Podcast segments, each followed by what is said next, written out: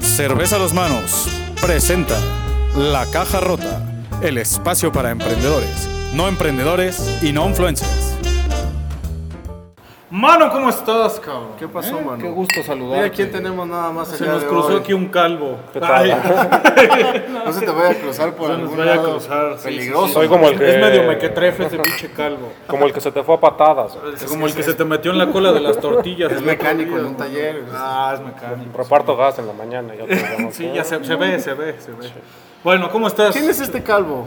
Este calvo. Sui generis. Este, este querido amigo calvo. introdúcelo, Oye, pero espera, introdúceselos. Se los voy a introducir al calvo. Primero Al vamos a, tomar porque brindamos sin tomar. Ah, ok. Y no queremos tener siete años de les mal cuento sexo. que, eh, bueno, ahorita les, que les diga aquí es el calvo y les digo que estoy tomando porque es interesantísimo. Interesantísimo. Bueno, eh, les voy a introducir aquí a este calvo.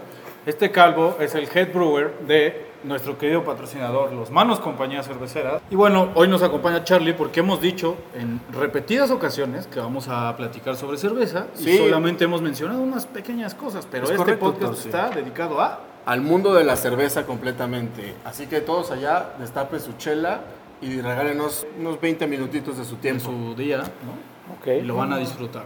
Vamos a empezar con una percepción que se tiene muy arraigada entre la sociedad, al menos mexicana Sí. y latinoamericana quizá, que la cerveza se divide en dos tipos y esos dos tipos están asociados a qué tan fuerte es o no una cerveza y son la cerveza clara y la cerveza oscura. Generalmente la cerveza oscura es más fuerte y la cerveza clara es más ligera. Más ligera, ¿no? Pero fuerte en qué, ligera en qué. El tema de fuertes y, y suaves, ¿no? Ligeras. Podría ser más fuerte de olor, como Alejandro, por ejemplo. Sí, por Sí, un olor más fuerte de músculo, ¿no? Como tú. Como, como, Charlie. como nadie de aquí. Como nadie de aquí. O más fuerte de color. De color. Como yo. Como el pollo que no está. Como el buen Plumas. No, Sub-Zero, pero lo mismo sucede, acompañó. lo mismo sucede en, en la cerveza. O sea, podría ser más fuerte porque es que, porque es más amarga, porque tiene más alcohol, porque es más oscura, o porque, Porque ¿qué? Pues, es muy ambiguo, ¿no? porque es más de- espesa, ¿no? Porque tiene más cuerpo. Ándale. Entonces también hay que identificar ese tema. La, la mayoría de las personas lo fuerte lo Asocian asocian a dos cosas fundamentales. Color y alcohol. No, el alcohol y, el, amargor. Sí. O sea, una ¿Sí? cerveza dicen que es más fuerte porque sabe más amarga. Yo, yo creo que de, así antes de probarla ven una cerveza de este color que parece un pinche café y dicen, ah, está bien fuerte esa madre. O sea, sin probarla. A mí, a mí me, me ha ocurrido ver gente así. O sea, O para cuando- mí que de entrada la gente dice color y alcohol. ¿No? Color o y sea, si, si prueban algo que les O sea, el color lo asocian- dicen, ay, cabrón, está bien fuerte esta madre. ¿no? Por eso, por el color lo asocian con que es más fuerte en cuanto a alcohol y en cuanto a amargor. Pero también, Cierto, déjame te digo algo. cierto, cierto. Los rangos de alcohol de la cerveza en la comercial son muy bajos. Muy en la artesanal obviamente son más altos. Sin embargo, siguen siendo muy ¿En la bajos. comercial mexicana o en, la, o en el En- súper? No, No, ya no en existe la gigante. comercial Ah, mexicana, ok, bien ok, gigante. ok, ¿no? ok. Entonces, checa, el tema, el asunto de que tengas poco, poca graduación alcohólica tampoco te permite, o sea, tú entre una cerveza con 6% y 6.8% no vas a identificar Sí, qué tanto es más alcohólica. Lo que la gente asocia a lo fuerte, según yo, es el amargor. O sea, que sepa muy amarga es lo que dice la gente. ¿Qué pedo? Y la gente piensa que entre más oscura sea, la cerveza es más amarga.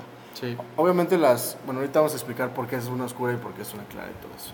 Pero primero vayámonos por el tema de color. Ok. ¿Qué es lo que le da el color a la cerveza? Querido head brewer. Querido- Bueno, a ver, muy Concha. rápido, la cerveza pues, es, es una bebida alcohólica que se elabora a partir de cebada malteada, que Ok. es un grano. Y a este, este grano, cuando se, antes de elaborar la cerveza, se puede someter a un proceso de tostado. ¿Se Ok. puede hacer con cualquier tipo de grano? Por ejemplo, los de que tienen la espalda, Alejandro. Este, es- Con, con esos, con esos no. Ah, sí, pensé, pensé. no, con esos Ah, no, sí, ni, No, pero mira, con cualquier cereal, ¿no? sí, ni con sal de grano, o sea, Sí, sí. Con cualquier cereal con que cualquier cereal. aporte azúcar. Es Azúcar, azúcar, fermentable, ¿no? sí. Ah, pues las azucaritas tienen un chingo de azúcar. Sí, Azúcar exactamente. ¿no? Por ejemplo, los hay-. Las azucaritas de Cincinnati. Hay una ley alemana de pureza, la Sí. Reinheitsgebot, que esa dice que la cerveza tiene que hacerse con cebada. Malta, digo, pendejo, cebada, lúpulo, levadura y agua, ¿no? Eh, no incluía el- la levadura porque en ese entonces se desconocía. Pero ya lo incluye, ¿no? Ya lo incluye. Porque la Pero ley está, promulgó la está ley- vigente. Sigue vigente. Entonces, para que algo se llame cerveza, al menos en Alemania, tiene que estar hecho con cebada malteada, después le agregaron trigo. Pero hay muchas otras cervezas que están hechas con arroz, con maíz, Con centeno. Con con centeno. centeno. Entonces, eh, sí, básicamente con cualquier Ahora, cereal. y ahí vamos a hacer una nota aclaratoria. ¿Cuál es la diferencia entre el grano de cebada y la malta de cebada? Sí. Porque, Eso es, eso es muy... ¿Por qué se llama Malta? ajá, ¿por qué le llaman malta? ¿Por qué se llama Malta? La cebada es un... Malta es, es un país del sur de Italia, ¿no? Sí, En el continente europeo. Enclavado en el mar Mediterráneo. que su capital es... Valeta. Ah, mira. Fui campeón de geografía, cabrón. Ah, pues al menos has hecho algo en tu vida. Al menos. Ha es lo único ganado el Spelling Bee y, y campeón de Sí, no es geografía. mamá. Ah, ese yo lo gané. Gané pura Ah, pendejada, pero, pero a huevo tengo mi diploma de que fui el mejor pinche alumno de geografía del año 2003 en la Ciudad de México. Ah, mira. En la escuela. PAC, ¿no? En la PAC. La Sí, PAC. claro, obviamente. Claro, pues, John no- Langdon, no, no. podía ser en otra. Pero vamos a hablar de... ¿Quieres saber? Pues no me digas. Ah, ya, Malta? perdón, yo interrumpí. ¿Qué es malta? ¿Cuál es la diferencia entre el grano y la malta? O sea, la cebada es un grano muy parecido al trigo. Se da Ajá. así como, como en forma de espigas. Y la, eh, la malta es cuando se Es promete. un país al sur. Se llama malta cuando se somete a un proceso que se llama malteado. Que eso lo... Le agregas leche y, Y helado. y Ajá. licuadora. ¿No? No. Bueno, no. Paciencia, Charly, paciencia. Malteado es Ándale, ya dilo. humedecer el grano y Oh. extenderlo en una, en una cama, así literalmente lo riegan en el piso, para que empiece a germinar.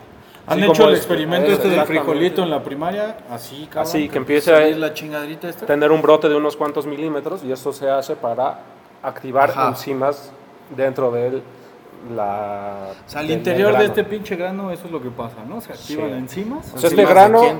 Enzimas... Pues enzimas de- Enzimas de... Enzimas de eso. Sí, Ay, no. Bueno, ajá.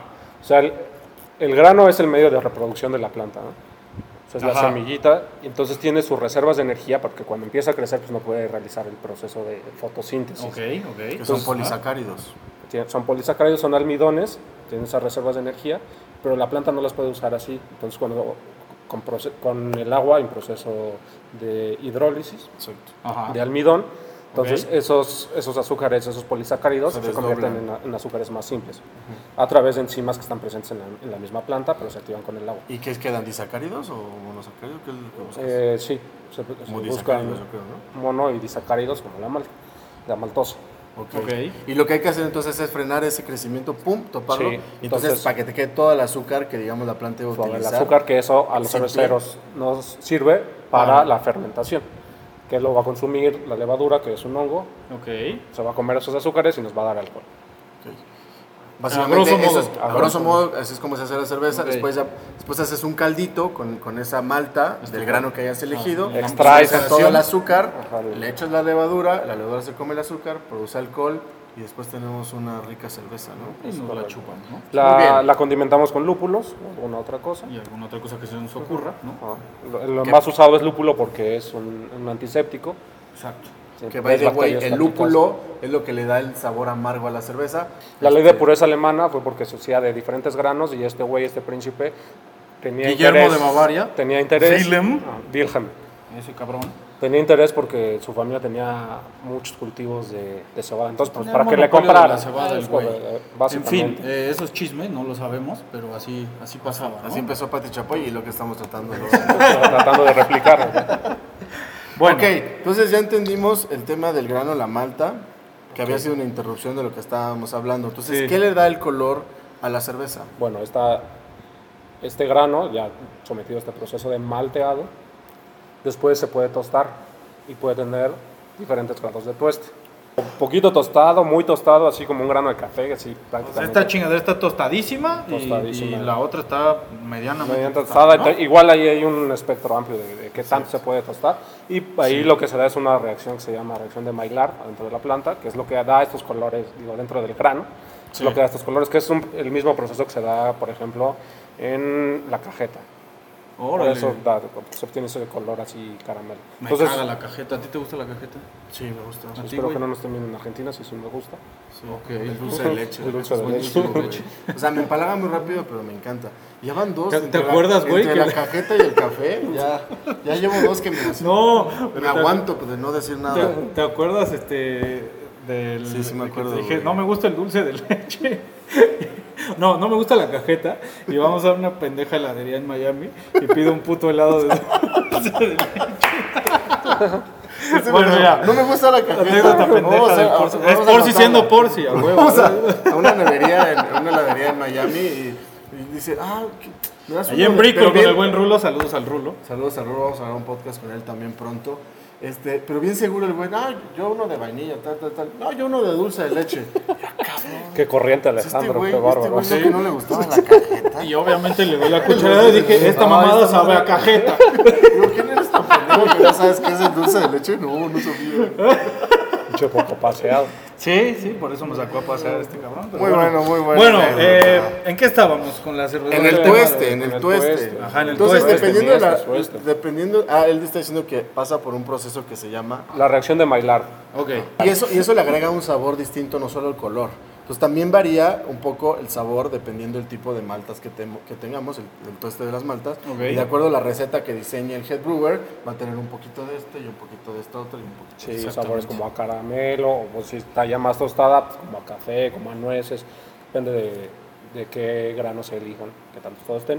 Ok. Y esto se mide por grados Lovibond, que fue un señor que así agarró varios vidrios eh, de diferentes colores y con eso decía, pues este... Esta cerveza es de- ajá, hizo una escala, este tiene 20 grados, esta 30.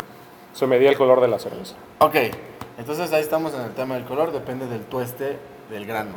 Ok, y ahora se mide en Pero eso- RMs, ¿no? En SRMs, que ¿sabes qué significa? No, no, dime, por Pues, ¿qué favor. estás diciendo? No, SRM es Sergio Ramos. Sergio Ramos Madrid. Madrid. Ramos Madrid, Ajá. no. Sergio Ramos Madrid. Viene de Standard Madrid. Reference Method. Oh, Se usa el, el SRM o EBC, ajá. que es European Brewing, Brewing Convention.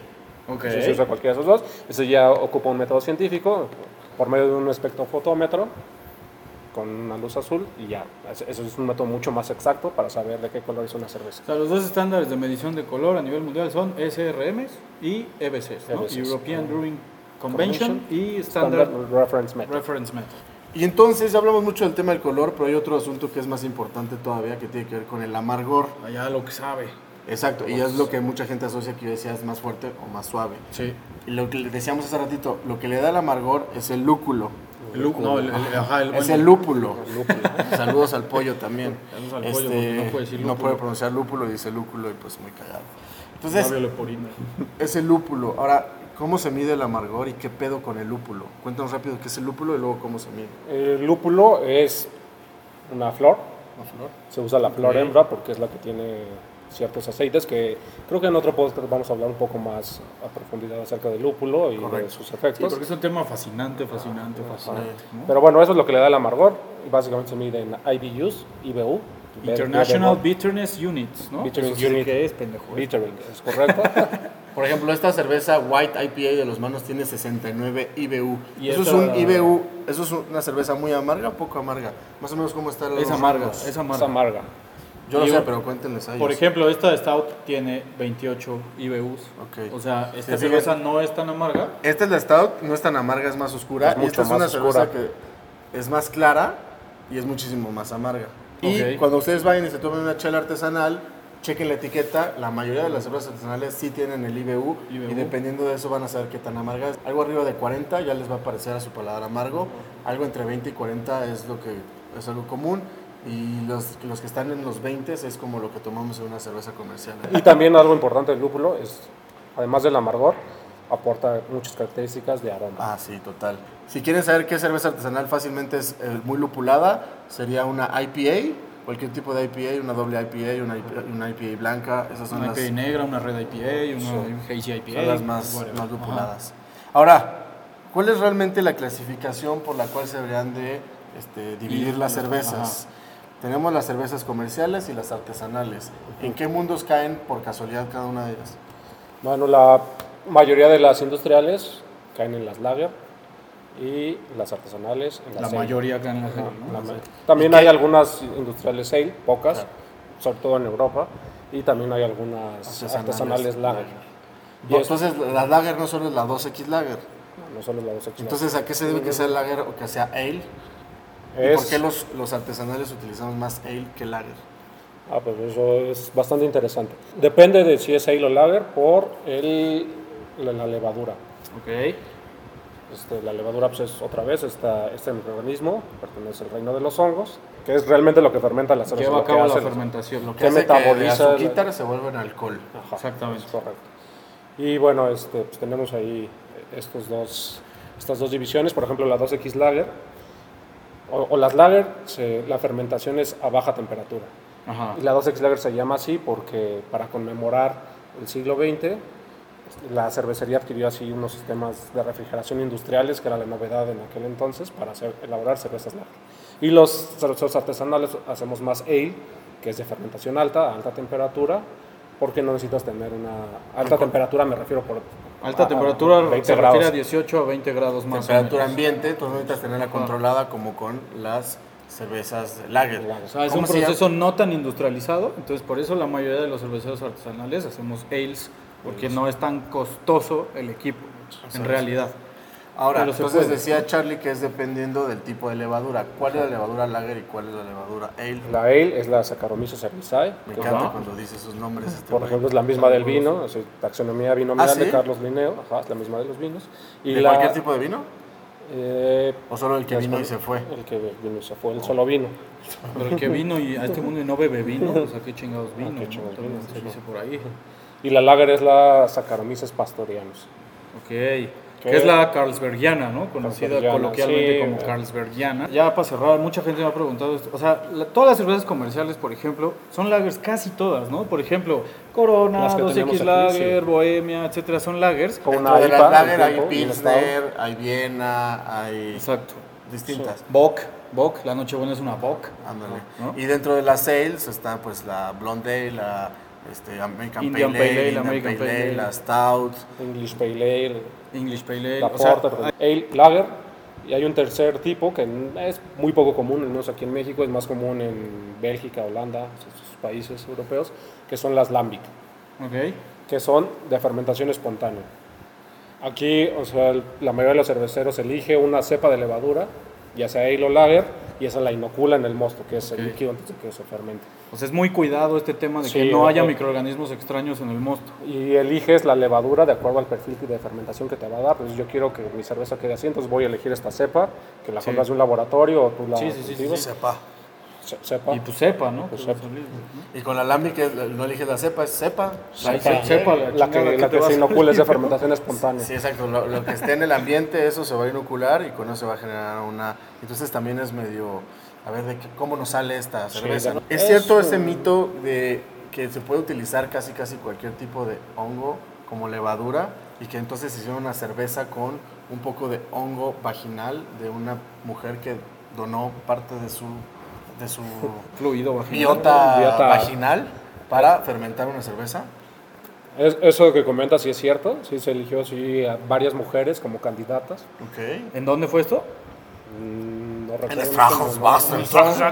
No, fue como en, en- en la No, República Checa, Algo así. así, ¿no? En No, no sé quién estuvo catando ahí el, el aroma de estas mujeres. Después de la que tenía mejores características, tomaron Ok. una muestra de. Obviamente la biota de ahí eh, tiene un montón de microorganismos. Se aisló nada más cierto hongo, porque también ahí hay bastantes levaduras. Este, Se Ok. aisló este hongo y luego se hizo una cerveza de página. O sea, se aisló el hongo, se hizo una cepa de sí. ese hongo, de esa levadura. de hecho, hizo un cultivo de este, de este, de este hongo. Así, Y después se fermentó una chela con eso.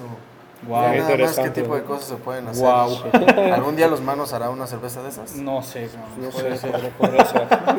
Que se vayan anotando, ¿no? Sí, ahí Este, sí tienen- sí hay voluntarias. Las voluntarias que quieran Ahí donar. escríbanos quien quiera participar. Y el por si les El por si va a ser el que va a catar ahí las, las características. Ese es el catador. Yo no me No, estoy de yo la no- idea. no, güey, no, Siempre. no.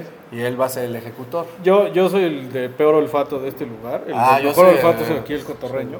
Pueden apreciar que tengo un mejor aparato olfativo. Esa nariz cuneiforme. ¿no? Mejor vamos a irles platicando en distintos podcasts sobre otros interesantísimos temas sobre la cerveza. Sirve que, Sí. sirve que les traemos aquí al calvo a Sí, platicar. para, ¿no? porque brilla, miren, con la luz de acá. Perdón por el reflejo. de- Hoy, hoy se, hoy se peinó con rastrillo el güey. Hoy se peinó con Fue, rastrillo. fue ayer, fue ayer. Ah, ¿fue ayer? Fue ayer. Ay, cabrón, es que no mames. Me raya en medio, se hizo. Síganos en la cara rota y otro día tendremos acá al buen Charlie. Salud. Síganlo. Sí, también. quedaron ahí varios. ¿eh? al aire. Salud. El Cámara. aire. Adiós. Nos vemos.